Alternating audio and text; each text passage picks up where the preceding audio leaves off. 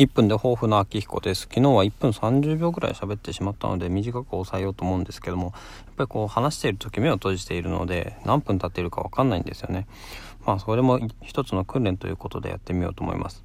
で前回の話では、あの、子供に対してこう穏やかに、対応するために、えっ、ー、と、こっちで指示をするんじゃなくて質問するっていうやり方をやっていきたいなって言ったところだったんですが、まあ、すぐに今日ね。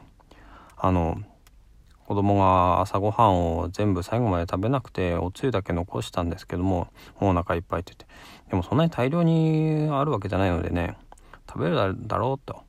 ちょっと食べさせたんですけども手伝って。そしたらちょっと喋りながら食べてたらこぼしちゃってそういうそれでもうちょっと怒っちゃったんですね。いやこれはあかんなと思ってね。うん。まあどうしようかなっていうところですね。はい。何も答えがないですけどこれまで。